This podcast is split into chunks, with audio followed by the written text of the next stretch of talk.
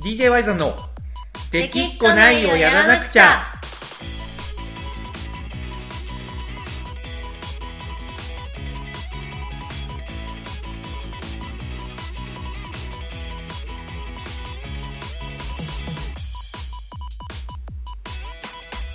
はい、こんばんは、ワイザンです。コナコです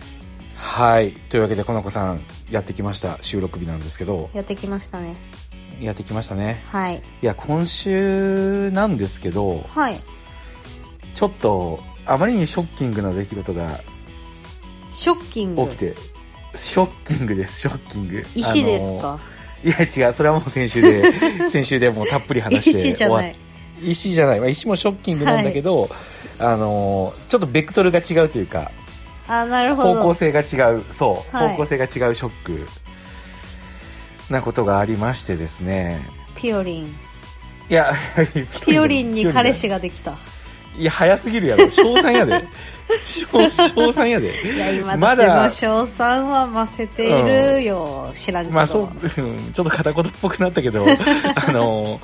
だ、だとしても、賞賛だったらまだそんなにショックではない。あー逆にね。ガチじゃないやつそうそうそう そう、ガチじゃないのかなっていなるほどうねところで、まあ、はいはノいはーいダメージでいけるかと思うんですけど、そうじゃなくてですね。はいそういうことではないそういうことではないんですよ。まあ、はいちょっと似てる。あ似てる似てる、似てる、うん、似て うん。ピオリンがうん男を連れてくるのと似たショック、あーあのね、ものすごい方向性的には、まあ、同じ方向を向いてて、へえい位置がだいぶ違うみたいなな感んじ。でしょう全然想像つかないんですけどいや、あのー鈴木亜美ですよ。鈴木亜美そう。これね、ちょっとラジオをいつもね、楽しみに聞いてくれてる人に、ちょっと置いてきぼりにしたくないんで、ちょっと説明入れたいんですけど、はいまあ、僕とコナコの共通の友人であり、はいあの、DJY さんのあの、太客でもあるね。太客確太かに客。ね、はい、結構実は来てるよね。なん結だかん構だ来でてますよ結なん構来てるし、う結構しっかりあれですよねお金を使ってくれているイメージが、 そうそう、グッズとかも買ってくれたり、コナコのチェキ取ったり、えそう、まあ、あと、打ち上げも絶対来るし、そう来てくれるえそう結構しかもあの、ライブ中楽しんでる。そうそうそう前回なんて私の打ち上げ代うん確か払ってく れた、もう、風に太客の、 まあ、小西さんっていうね、男がいるんですけど、はいあのー彼がね、まあ、非常に面白い男でい、や面白いね面白いんですよね。本業は切り絵師なんですけどいや、それそうか本業かうん、一応本業は切り絵師よ。そうね忘れてたそう。で、僕が、あの、もう、3年前ぐらいになるのかな、あの、切り絵なんて売れるわけないから、うんあの、風水絡めて風水切り絵師を名乗りましょうみたいなあ、ーちょっと割り乗り、割り乗り系アドバイスはいはいはいはをちょっとしたら、風水切り絵師を名乗って、いはいそっから、こう、あれよあれよという間に、まあ、あの、すごい存在感をね、うん示してきて、今はもう風水も切り絵もそっちのけで、確かクにラウドファンディングのプロデュースみたいなね、はいあの仕事をされてる方なんですけど、はい彼が今、あのーカレーを作るクラウドファンディングに挑戦してるの知ってますやってますね知ってますよあ知ってます、はい知ってます抑えてます抑えてますそこはそう。で、それを始めたんですけど、はいまあ、あのー順調に目標を達成して、はいネクストゴールが300万だみたいな感じで、ね、はいなんかやってんなみたいな感じだったんですけど、はいなんとですね、なんとそこに鈴木亜美の YouTube にそのカレーが取り上げられたんですよああそういうことだったんですねそなんうかしかもね、はうん、あなんか何いやなんかその、うん鈴木亜美さんとその、うん私たちの友達のその小西さん、うんまあ、スバキリさんねスバキリさんねスバキリさんが、うんなんか並んでるうんやつはね見たんですよ、うん並んでる絵ははい見てで動画もちらっと見たんですけど、はいあのいかんせん電車で見てたんで音量を抑えに抑え てていなやなイヤんでホン一してる緒に入れてんだろうみたい ないやイヤホンも持ってなかったんではい ななんで一緒に入れてんだろうみたいなはそんはない感じで見てましたいそうさっきの僕のあの取り上げられたんですよって言い方だったんだったら、はいまるでなんかアミーゴがねうんカレーを紹介してるみたいな感じに思うかもしれないけど、はい横並びで一緒に映ってるんですよそうそうそうそう鈴木亜美のチャンネルに出てんすよ、あいつ。出てましたね。そう。ちょっとね、はいあのー、ブリショックで。え、なんでショックな いやいやいやいいいやや、いや、だってさ、はい。あアミーゴよ。はい。俺の青春そのものよ。あ、そういうことそう。えだかならんで、あ、なるほど。うんだから、ちょっとピオリンが男連れてくるのと、ベクトルがそうそうそうそう 一緒ベクみトたいルはな。ちょっねと俺の青そうベクトルは春時代の憧れのアミーゴと何並んで座っとんのじゃっていう、そういうこと。そうそう。そうなんです よ。先週ね、ちょうどあの星野源とガッキーが結婚して、はいそういうの全然興味ないみたいなこと言ってましたけど、言ってましたよ。言ってましたけど、アミーゴはちょっと別だろうと。いやいやいやいやいやいや。いやー、あれね、ちょっとこれね、話さないといけないことがちょっとあまりにも多すぎるんですけど、はい。まずね、ちょっと僕がなぜこんなにアミーゴを好きなのかっていうの、ちょ、ちょっとだけ話していいですまあ、ちょっとだけなら。うん。ちょっとだけいいですか聞いいてですみようかかな。そう。多分、あのーあれを見て多くの人がはい。感じた感情って、うわ、鈴木亜美懐かしいとか、はい。当時好きだったみたいな、はい。なんかそういうちょっとこの、あの、まあ、ミーハー的な認知による懐かしさみたいなはい。感じの感覚がやっぱりほとんどだったと思うんですよ。まあ、そうですね。ねだからなんかみんな平気です、バッキリさんすごいとかって言って、Facebook とか Twitter にシェアし平て、気で。はい。そう、平気でね、すごいとかって言ってね、みんなであの YouTube 拡散とかしてたりとかして、はい。あのー僕も緊張しましたとか、すごいですねとか、はいあのーいるじゃないですか。なんか、こう、仲間の成功をすれば自分にもこうね、はいあの、ステージが引き上げてもらえるというか、だから、はいあの、否定せずにね、あの、仲間の成功は喜んだ方がいいみたいな、なんかそういうのあるじゃないですか。ありますね。そう。いや、もうそれ、そういうものじゃないないというか、 あの、はいそこ、アミーゴ言っちゃダメだろうっていう、いやいやいやわだかまり、わだかまり勝手に感じ てる。そう、そうなんですよ。ちょっと、素直に喜べない自分がいて、あら、珍しいですね。いや、珍しいですよ。そ の、ほんほんまに珍しいとえ、思う。素直に喜ぶタイイプなんじゃないんですか、いやーもう全然喜べんね。もうほん まに。あの、何、何やってんだよ、と。あのー、ちょっと、あのー、身近に感じさせてんじゃねえよっていう、この、なるほど。うん、そう、ほんまに、はいなんてなんていうかな、あの、お邪魔女とレミの大ファンだった、ね、あの、子さんファンの方が、魔女見習いを探してで、ドレミちゃんが出てこなくて、しかもテレビアニメキャラクターの中っていうのを知った時の衝撃に、なんか近いみたいな感じですね。え、実在するのみたいな。ああ。逆、逆か。ドレミちゃん実在しないのっていうショックに対する実在逆。っていうか、なんか、ドレミちゃんたちが軸の話じゃないの、みたいな、そういう。そうそうそうそうそうそうそうそうそうそう。で、ドレミちゃんたちが軸の話じゃない上に、ドレミちゃんたちはテレビアニメの中のキャラクターとして描かれてるから、ああ。ということは、あの世界って、あの、ファンタジーなのっていう、分かってるけど突きつけられたみたいな。ああ、なるほどね。そう、そう。だから僕にとって鈴木亜美っていうのはもう、空架空の人物だったものが、はいなんか一気にものすごいち、あの、現実を突きつけられたみたいな感覚なんですよ。はい。で、あのーなんで僕がこんなに鈴木亜美を好きかというと、はい。ちょっとこれ、ある種のね、刷り込みなんですよ。すり込実は。み。そう。っていうのがね、鈴木亜美が、あの、まあ、振り返って、ね、鈴木亜美を語ると、1998年デビューなんですよね。はい。あの、もともとね、あの、朝やんっていううん。音楽番組はい。で、えっ、と、女性ボーカリストの発掘の、なんかランキングかなんかで、圧倒的な、あの、投票数を集めて、見事1位に輝いて、へえ。小室哲哉、そう、あ、その辺もやっぱ知らない。朝やんっていう番組があっていろんな人が輩出されたことは知ってるけど、私は朝やんを見たことがない、 そう、俺もね、実は朝山は見たことないんよ。ないんかいない、ないんよ、実は。そう、ないんよ。で、はい鈴木亜美も別に、あの、全然ノーチェックだったんよ。へーあちそうょちょっとさ話の腰を折るけど一個だえけい確よ、認いしいてよ、もいい、うん。あのえいいよ、いいよ。うん朝やんって朝やってる番組だから朝やってわけではないの、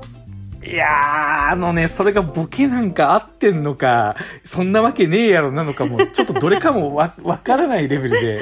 ちょっとわかんない。やっぱわかんないのね。そう。けど朝、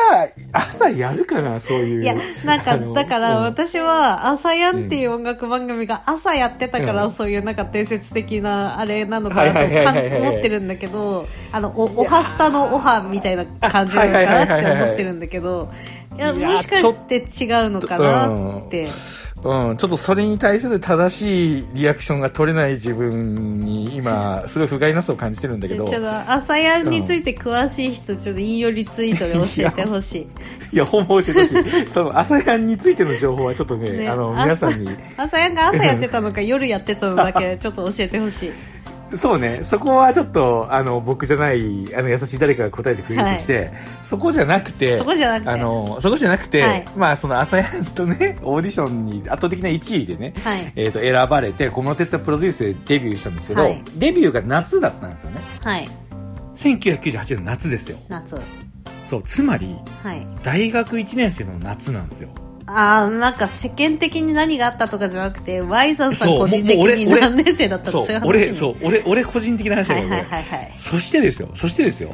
大学生になると、まあ、やっぱりあの、合コン行くじゃないですか。ああ行くでしょうねうん、合コンも行くし、なんかあのーサークルとかの集まりとかで、はい先輩とかに、まあちょっとやっぱこういじられたりとか、はいあのーまあか、可愛がってもらったりとかする中で、うん絶対に避けては通れない質問があるんですよ、い大学生に。好きな芸能人誰なんですよね。ああまあありますねあるでしょ、はいで、あのーその頃はね、僕も自分で認識しなかったけど、まあ、はいあの人の顔を認識できないっていう失認が僕はあるので、はいあの、芸能人で誰が可愛いとかって、本当に興味なかったんですよ。はいまあ、なんなら今もないんですけど。うん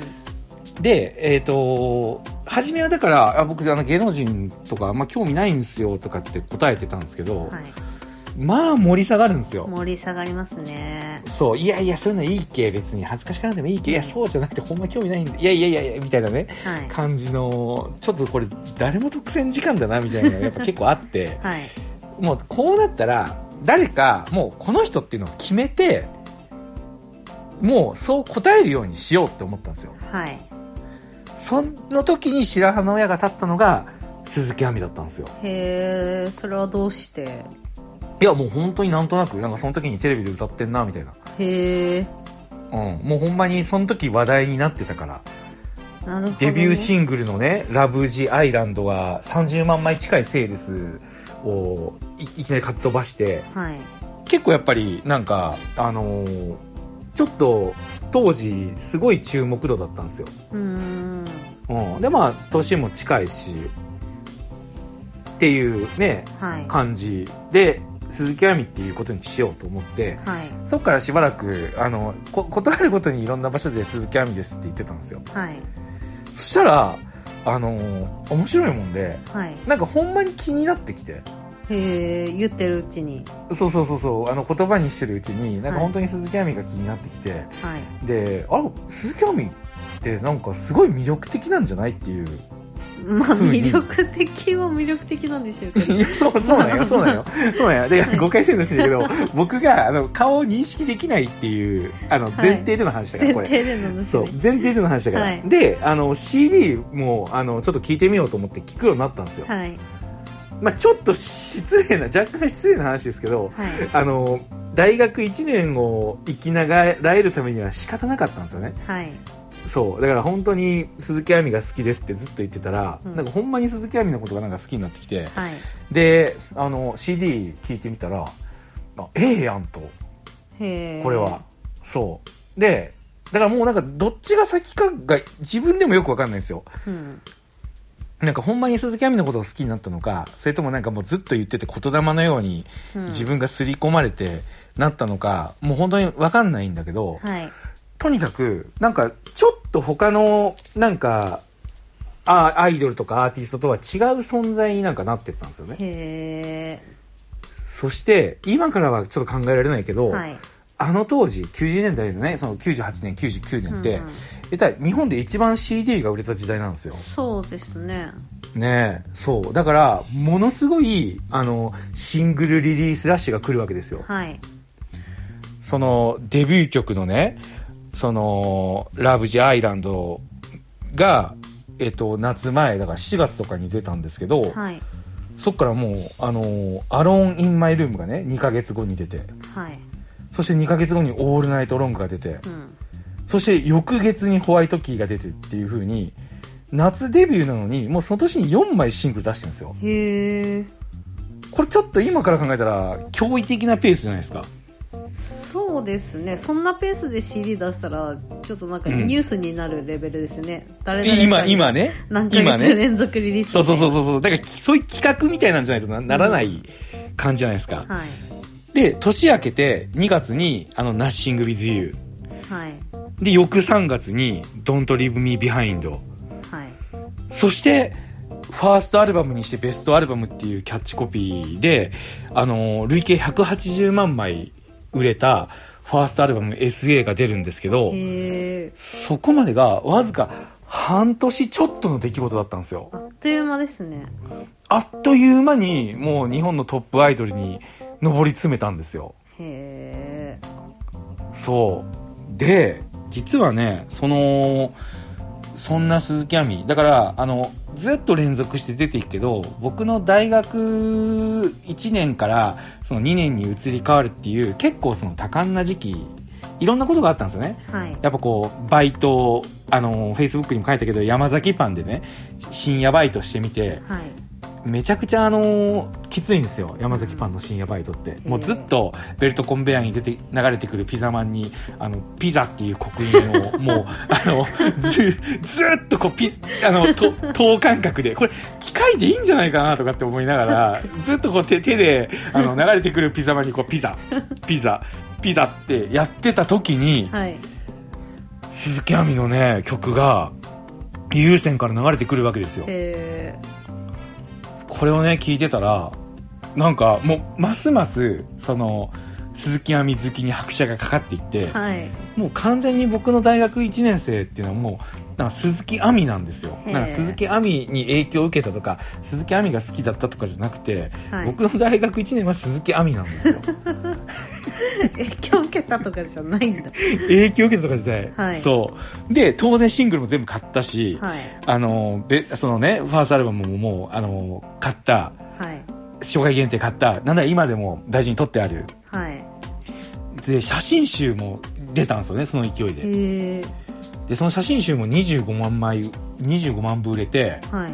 その年の、あの、1位に輝いてるんですけど、へえ写真集も買ったんですよ。 へえあのー、後にも先にも写真集買ったの、これだけもう、い本やでしょうね当うん。もう、もうなんか、なんか取り憑かれるように、もう、鈴木亜美っていう、はいへうんものの、こう、虜になってたというか。えで、あのー曲もね、あのーすごい、やっぱりこう、ハマって、はいのめり込んで、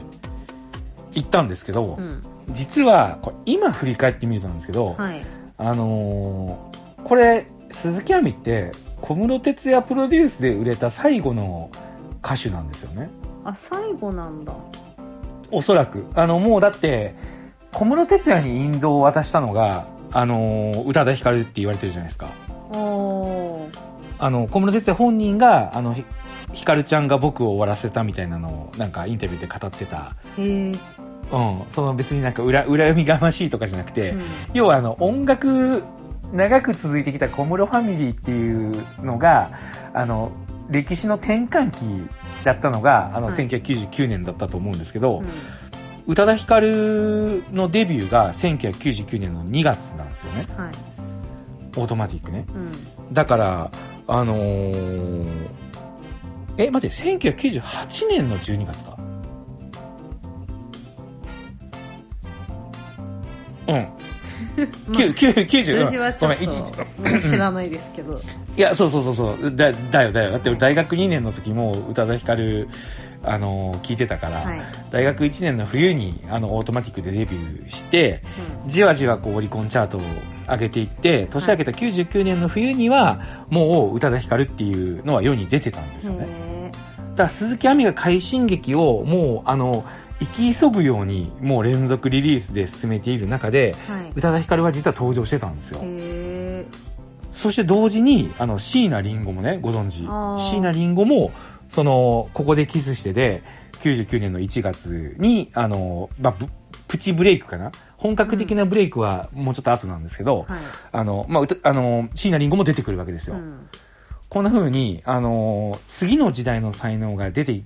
くる、そのすれ違いざまにですよ、はい小室哲也の時代の終焉をアミーゴが担ってたんですよ。へえ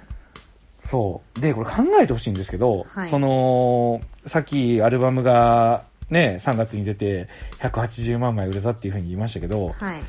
その後も、その年、アルバムを出してドカーンといってる中で、立て続けにあの夏にはビートギャザー出るわけですよ。おーすごくないですかあの、ビートギャザーってどんなイメージですか TM ネットワー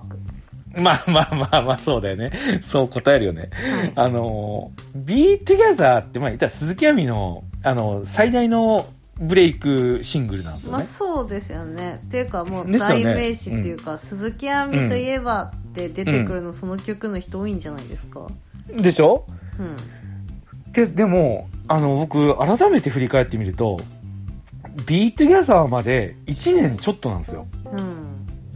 もうなんか、線香花火のように駆け抜けてるんですよ、鈴木亜美ってう。んこのわずか1年。はいで、この後もね、ビートギャザーの後もアワーデイズ。知ってますこのアワーデイズ。多分聞いたことありますようん。あの、あごめん、あの曲じゃなくて、アワーデイズのはいジャケット。あの、CD のパッケージ。えー帯、帯が、あの、オレンジっぽい、あの、パッケージなんですけど、はい帯が、あの、もう、新品時から日焼けしてるんですよ。どういうこといや、あのなんか、あの、オレンジの帯がグラデーションでちょっと薄くね、はいあの、焼けた感じになってるのが、はいなんか絶妙に友達に、あの、の間をこう、貸し借りし回って、あの、ものすごい、やれて帰ってきた、あの、帯みたいな感じのデザインになってるんですよ。はなんでこんなデザインなんだろうって当時思いながらいも、はい僕はやっぱいろいろ考えるわけですよ。うんあ、これ、あの、アミーゴってこう、友達じゃないですか。はいだからなんかこう友達の間でなんかね CD の貸し借りをしまって帰ってきたらこんな風にあのパッケージがやれてたみたいな表現なんかなとかはいふ深読みしたりとかですねう、んとにかく僕の脳内はもうとにかく鈴木亜美一色はいだったんですようん多分「アワーデイズあの多分当時パッケージ覚えていたいたいかないたらちょっとあのあの 引用リツイートかなんかで教えてほしいんですけどいるかな まあ、いやまあね、あの、まああ、そういうのがあって、で、えっと、年末にはハッピーニューミレニアムを出すんですよ。はいこの曲、あの、鈴木亜美の初の作詞。へえ、まあ、い一部、一部ですけどね。一部一部作詞。そう。で、あの、ミレニアムですよ。99年から2000年に時代が変わる。その瞬間にですね、はいへ僕はハッピーニューミレニアムを聴きながら年越ししたわけですよ。えそう。そんな風にですね、とにかく僕の大学1年、大学2年っていうのは鈴木亜美と共にあって、はい当然3年時も、あの、変わらず、年明けてね、うん Don't Need to Say Goodbye をリリースして、はいそして僕の大好きな Thank You for Everyday Everybody を春にリリースしてっていう風に、鈴木亜美時代は続くかと思われたんですけど、は突然、あの、芸能界から姿を消すんですね。いはいこれなんで芸能界から姿消したか知ってますいやーあんまパッと出てこないですね、出てこないですよねう。ん、これは、あの、事務所の脱税問題がきっかけなんですよ。へえそうなんですよ。だから大人の事情に巻き込まれて、で、これちょっと真偽は定かではない、なないらしいんですけど、はい当時言われてたのは、その、事務所の脱税問題があって、はい事務所との、あの、信頼関係を著しく欠いたっていうことで、あの、独立を画策したらしいんですよね。あの、はい両親が。うん、うん、で、まあ、鈴木亜美も同意のもと、その家族で、えっと、事務所からの独立を図ったけど、うんそれに失敗して干されたっていうふうに言われてるんですよね。へえなんかこれいろいろな説があって、なんか、いや、実は独立じゃなかったとか、なんか、あの、いろんな話があるんですけど、いまあ、確実に言えることは大人のごたごたに巻き込まれて、鈴木亜美っていうのは芸能界で活動できなくなっちゃったんですよ。へえそうなんです。だから僕は大学3年の時に、あのー前世紀は、まあ正直ちょっとビートギャザーの頃の勢いはもうなくなってたんだけど、はいとはいえまだまだ、あのー浜崎あゆみか鈴木亜美かっていうぐらい当時は、うんその2強だったんですよね。へそう。それが、だってあれですよ、あの、浜崎あゆみのあの、ボーイズガールズ、あるじゃないですか。えはい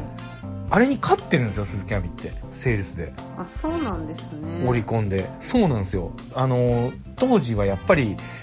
本当にすごかったんですよ。うんそして僕はやっぱね、一番思うのは、あの、とりわけ、客観的に見たらですよ。あの、歌が上手いわけでもないって確かに言われてるし。 そうですね今ちょっと小声になったけど、まあ、まあ、う、そうなんですよね。歌唱力がいいわけでもない。うんで、言ったらもう小室哲也の、言ったら最後の、あのーもう時代の終焉時に、もう本当にこう、ややもすると、こう、消化しているかのように、消費されてるかのように、あのー連続して楽曲をどんどん出していって、うんまあ言ったらちょっとこう使い捨てられたみたいな見方もできる存在でありながら、はいずっとあれほど時代の真ん中に鈴木亜美いたわけですよ。うんこれは僕はやっぱ鈴木亜美っていうのは、ちょっと本当に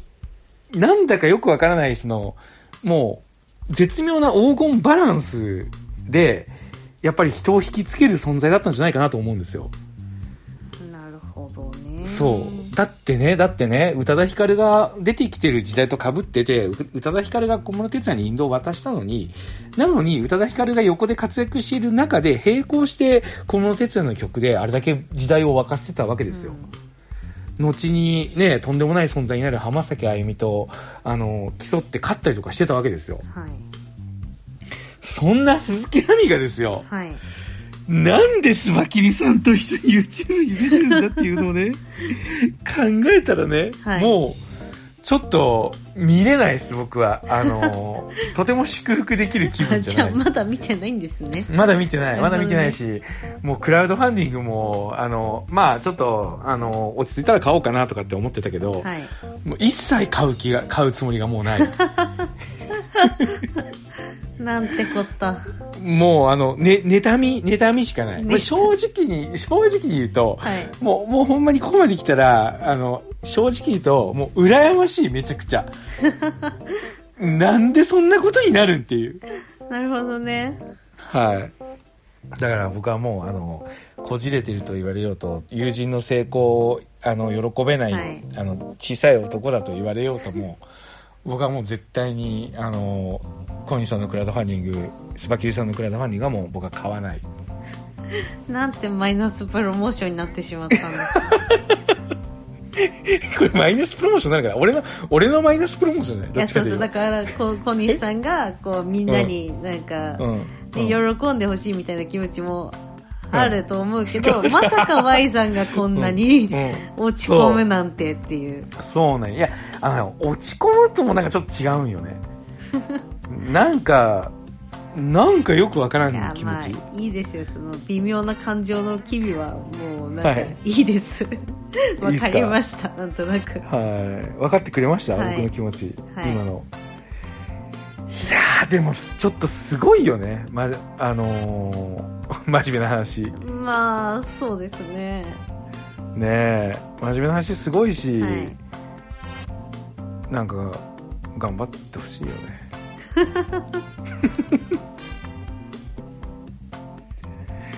というわけで、えーちょっと小西さんのスバキリさんのことが気になった方はあのなん何かしらで検索したらなんか出てくると思うんでそうですね、えー一味カレーっていうのをねやってるんで ね多分あのスバスバキリでツイッター検索したら嫌でも出てくると思うん出てでき、ますねはい、あの見てください鈴木亜美と僕の青春そのものの鈴木亜美と小西さんが共演してる YouTube 見てください そうしっかり割としっかり共演してますからねそそうそう、そうなんよね。そうなんよね。しかもあのーちょっとおそらく概要、そのね、チャンネルの概要欄に、はい小西さんも YouTube やってるんですけど、うんその YouTube のリンクが貼ってなかったから、はいまあ、おそらく案件じゃないんですよね。うんうんおそらく本当にガチの、あのー流れで共演っていうことになったんだろうなって思うとうんなねる、ほどね ちょっとなんか本当にね、なんなん、なんなんかね、人生って、本当まあねまあ自分もうん YouTube やってるだけにねまあね。いや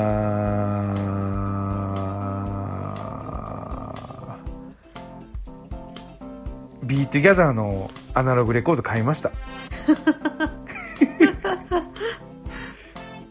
うん。ビートギャザーのアナログレコード買ったんで、はいあのー届いたら、ちょっと、レコード聴こうかなと。カレー買わずにそっちにしたんですね いや、カレーも多分買うけどね、最終的には。最終的に買う買うけど、まあ、あの、分かってると思うけど、あの、ほんまに、小西さんが憎いわけじゃないんで。気をつけてますけどねわかりますよね。わかりますよね。あのね、まあ、鈴木亜美の曲を思い出して、あれから聴いてたら、懐かしいなっていう気持ちがね、こう、ドバドバ湧いてきて、まあそういった意味ではね、小西さんに感謝せんといけんなっていうそうですね気持ちと。そう。ただ、一個だけ許せんことがあって、はいあの、あいつ絶対次 DJY さんでビートギャザー流したら、